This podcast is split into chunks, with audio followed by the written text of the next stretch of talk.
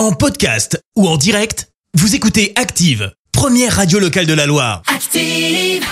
L'actu des célébrités, c'est l'actu People.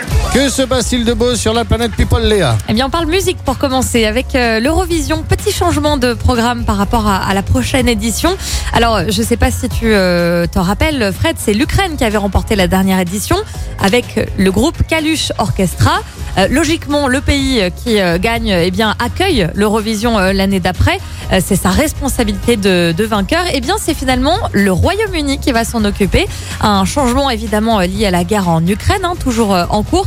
Ce choix fait suite à une demande de l'Union européenne de radio-télévision en charge de la compétition. C'est la BBC qui diffusera cet événement donc au Royaume-Uni. Cela fait depuis euh, 98 que l'Eurovision n'avait pas fait étape en Angleterre.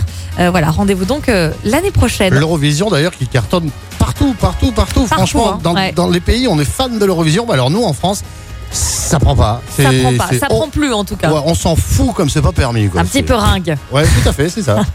On espère que ça sera mieux l'année prochaine. On continue de parler musique avec euh, Adèle. La chanteuse donne des détails concernant le report de, de ses concerts. Alors souvenez-vous, euh, début d'année, elle avait annulé à la dernière minute tous ses spectacles à Las Vegas qui devaient se tenir euh, de janvier à mars. Eh bien, bonne nouvelle pour les fans. Adèle vient d'annoncer que tous ses concerts seront reprogrammés entre novembre et mars l'année prochaine. Huit spectacles supplémentaires ont aussi été ajoutés aux 24 initialement prévus. C'est au César Palace, hein, donc à Las Vegas, si vous voulez la voir. Fait un petit peu loin, un peu cher aussi le billet. Mais bon, ça vaut le coup.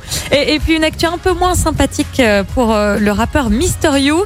Il vient d'être arrêté à l'aéroport d'Orly alors qu'il partait en vacances en famille, puis incarcéré dans la foulée. Euh, Le rappeur a été condamné à deux ans de prison, une peine qui remonte à, à l'année dernière.